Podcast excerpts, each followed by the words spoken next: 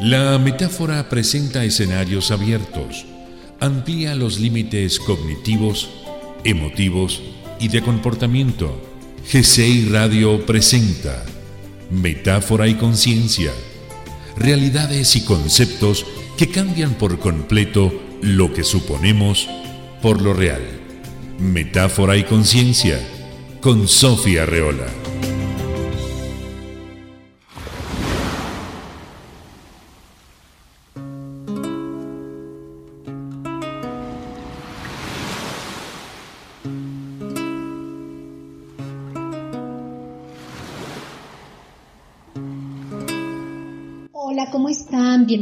Bienvenidas a su programa Metáfora y Conciencia. Con el tema que tenemos hoy, sumamente interesante, que se llama Infierno y Paraíso. Y como todos ustedes saben, la metáfora es sumamente interesante para mí, porque es una manera en la que yo hago psicoterapia.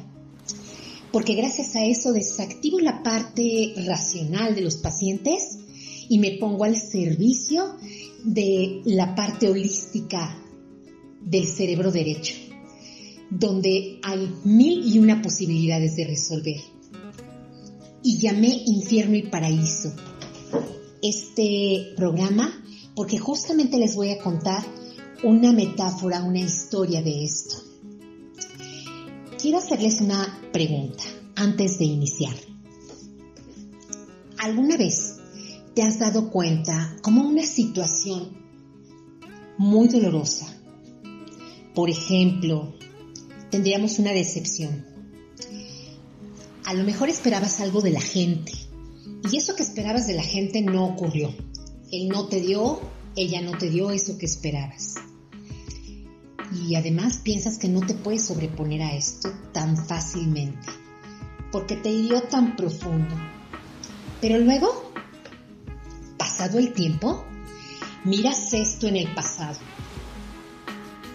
Te das cuenta que aquello, vivido antes, te llevó a un destino y a un lugar donde hoy te sientes muchísimo mejor. Por ejemplo, fíjate, porque a la mayoría de nosotros nos ha pasado, hemos perdido un empleo. Imagínate que en ese empleo eh, que era un empleo de tus sueños, que era un empleo donde tú te, iba, te sentías muy bien, de repente lo pierdes.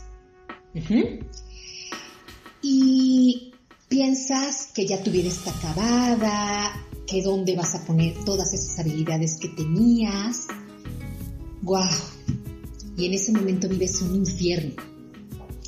Sin embargo, pasa el tiempo y te das cuenta que no sabes cómo pasó, no sabes cómo ocurrió, pero te convertiste en un microempresario o te convertiste eh, nuevamente en un empleado de una empresa a donde valoren muchísimo más tus ideas y tu creatividad.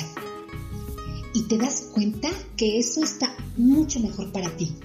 Y eso es el paraíso para ti. En este programa te quiero invitar si tú quieres saber cómo fluir fácilmente del infierno al paraíso, ven, quédate conmigo. Y en los próximos minutos te vas a dar cuenta cómo hacerlo saludablemente. Mi intención es que puedas transitar fácilmente del infierno al paraíso. Te invito.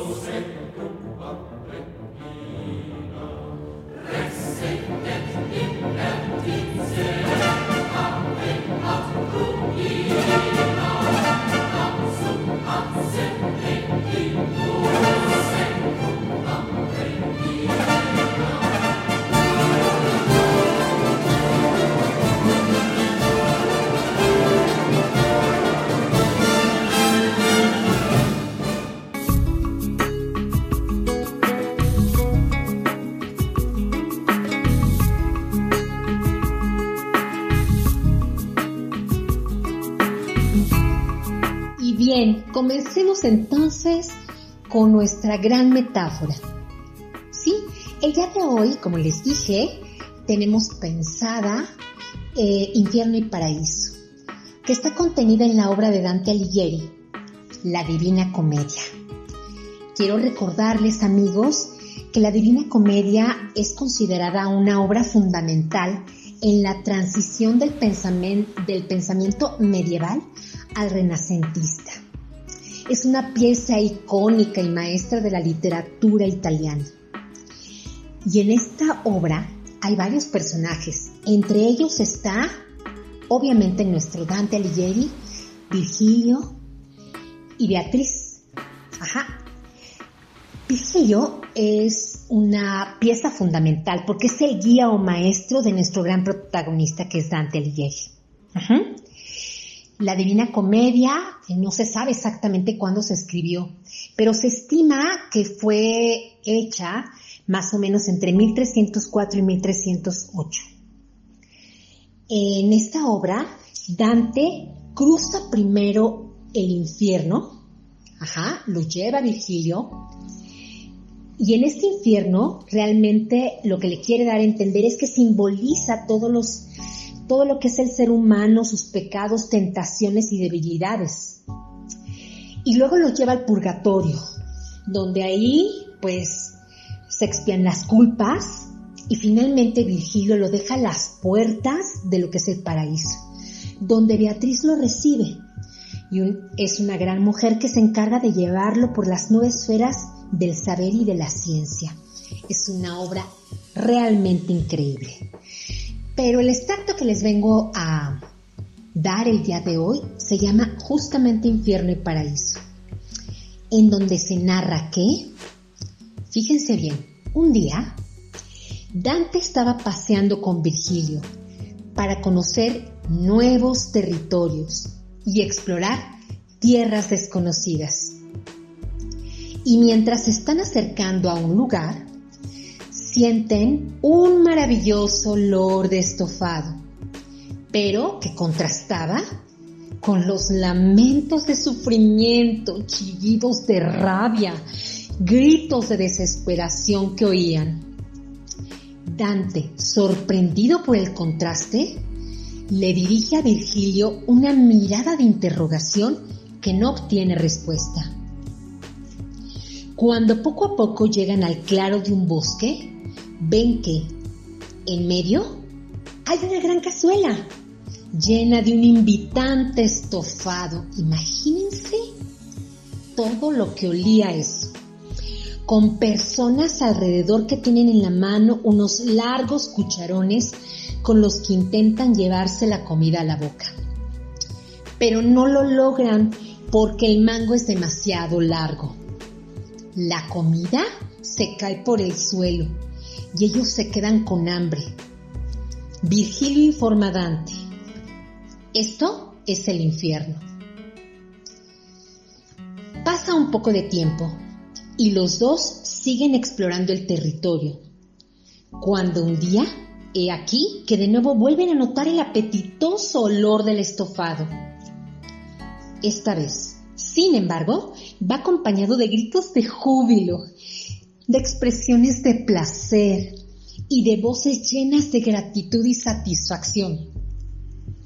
Cuando llegan al sitio de donde provienen esas voces, ven una gran cacerola llena de estofado, los cucharones larguísimos, a disposición de los comensales. La diferencia consiste en que ahora se dan de comer unos a otros con gran satisfacción y la comida no se cae. Y le dice Virgilio, el gran guía, esto, Dante, es el paraíso.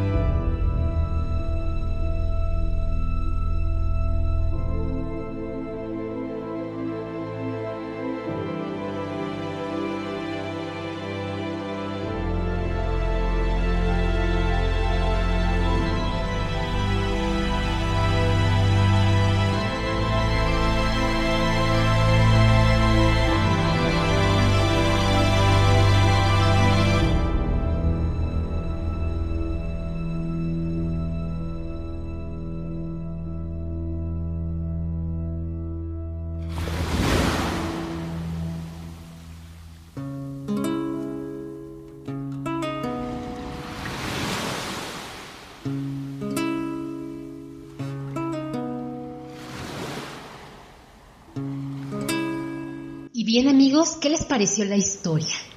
¿Qué les pareció esta metáfora? Donde muy probablemente pudieron notar que la gran diferencia estuvo en la manera en la que pensaban. Si cada uno se daba de comer a sí mismo, iban a seguir errando, se les iba a seguir cayendo el delicioso estofado. Es decir, lo único que cambiaron es la manera de hacer las cosas y la manera de pensarlas. Ahí estuvo su gran creatividad. Es decir, ellos tenían la habilidad de darse de comer los unos a los otros. Y esto es lo que los hizo realmente llegar a estos estados de júbilo y a estos estados de amor incondicional. Fíjense que me hizo pensar muchísimo sobre una paciente que, que llegó al consultorio y que me estaba comentando que ella siempre le pasaba de la misma manera. Lo siguiente que les voy a decir. Cada vez que iniciaba una relación de pareja, la pareja siempre terminaba por abusar de ella. Y dice, no eh, ¿no me puedo entonces merecer un amor incondicional? Y yo le decía, realmente yo creo que sí te mereces el amor incondicional. Y entonces le hice una pregunta que me pareció como muy interesante, porque es meterla una metáfora en su vida. Y le dije, si alguna vez en tu vida, aunque fuera hace mucho tiempo, ¿pudiste sentir un amor incondicional? Mm, ella se quedó pensando, mucho tiempo, ¿eh? Mm, y me dijo, sí, creo que sí. Yo tenía 17 años y él tenía 18 años. Y le dije, ¿sentiste un amor incondicional? ¿Y cuál fue la diferencia? Me dijo, cuando estaba al lado de él, me sentía muy bien. Ahí solo había esperado lo que viniera de él. A ver, ¿cómo está? Cuéntamelo mejor. Mira, no tenía ninguna, ninguna expectativa. Solo disfrutaba lo que él me daba. Ella hizo un silencio. Yo permití ese silencio, por supuesto. Y me dijo, ¿sabes qué? Me estoy dando cuenta de algo. Ahí yo no quería controlar nada. Además, permitía que me amaran como él podía, no como yo quería que él me amara. Y yo les digo algo. Así como los comensales en la metáfora permitía que el otro le diera de comer como pudieran, no como ellos quisieran que les dieran de comer. Aquí hay una gran diferencia. Porque si yo permito que el otro me dé de comer como él pueda, lo va a hacer a su tiempo, a su ritmo. Si yo quiero controlar cómo me debe dar el otro de comer, y a esto hacemos alusión al amor también, entonces siempre me va a quedar a deber y siempre voy a tener algo que voy a juzgar. Amigos, esta es la manera en la que a veces vivimos la vida. Quisiera que cuando piensen en sus problemas, piensen si en algún momento de su vida lograron tener una situación diferente y pensarla de una manera diferente. En realidad, todo lo que está por ocurrirnos ya ocurrió en el pasado. Si perdimos un empleo, seguramente no es que hayamos perdido un empleo antes, pero sí hemos perdido oportunidades. Y ahí es donde tenemos que encontrar nuestras propias respuestas.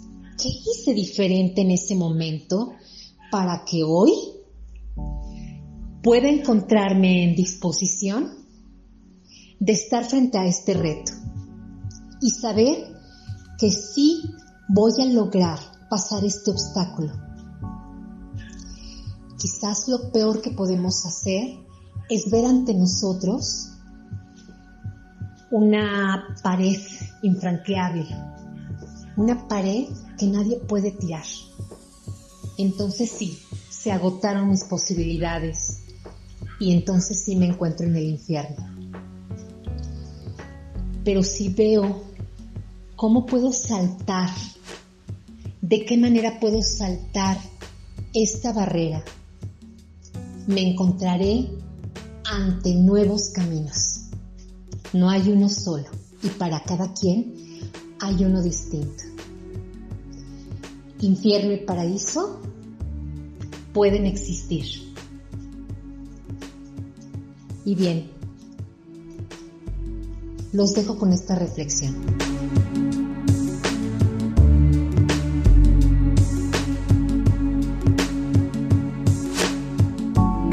Amigos, ahora les pido que reflexionemos Quizás todo lo malo o infernal me lleva en un movimiento casi imperceptible, como lo es el movimiento de la Tierra a algo bueno y paradisiaco. Diría Garriga, lo malo de lo bueno o lo bueno de lo malo. Imagínense, ¿cuántos construyeron florecientes negocios para descubrir que quedaban atrapados en ellos? Y por el contrario, ¿cuántos al derrumbarse sus empresas encontraron una nueva libertad llena de opciones? ¿Cuántos al perder su gran amor o a su familia? Quizás encontraron otros caminos y descubrieron una paz que no se imaginaban. De tal forma que todo lo que aparentemente es bueno o aparentemente malo atrae a la potencialidad de sus contrarios o al revés. Claro, si lo queremos mirar. Todo hecho tiene su doble cara, infierno y paraíso. Si hiciéramos un ejercicio donde nos viéramos en el pasado e imagináramos este futuro, nos daríamos cuenta que valió la pena haber vivido aquellos momentos. Vivir con la certeza que cuando nos visita la dificultad, llega con la promesa o la posibilidad de una felicidad mayor. ¡Guau! ¡Qué increíble! Esto es llegar a pensar en que nuestro último tránsito, la muerte, es el regreso a nuestro hogar seguro donde vida y muerte se hacen de nuevo una.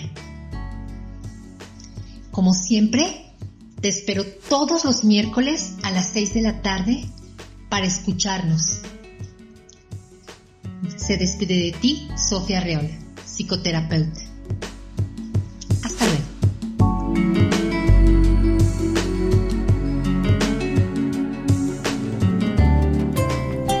G6 Radio presentó Metáfora y Conciencia, realidades y conceptos que cambian por completo lo que suponemos por lo real. Metáfora y Conciencia con Sofía Reola.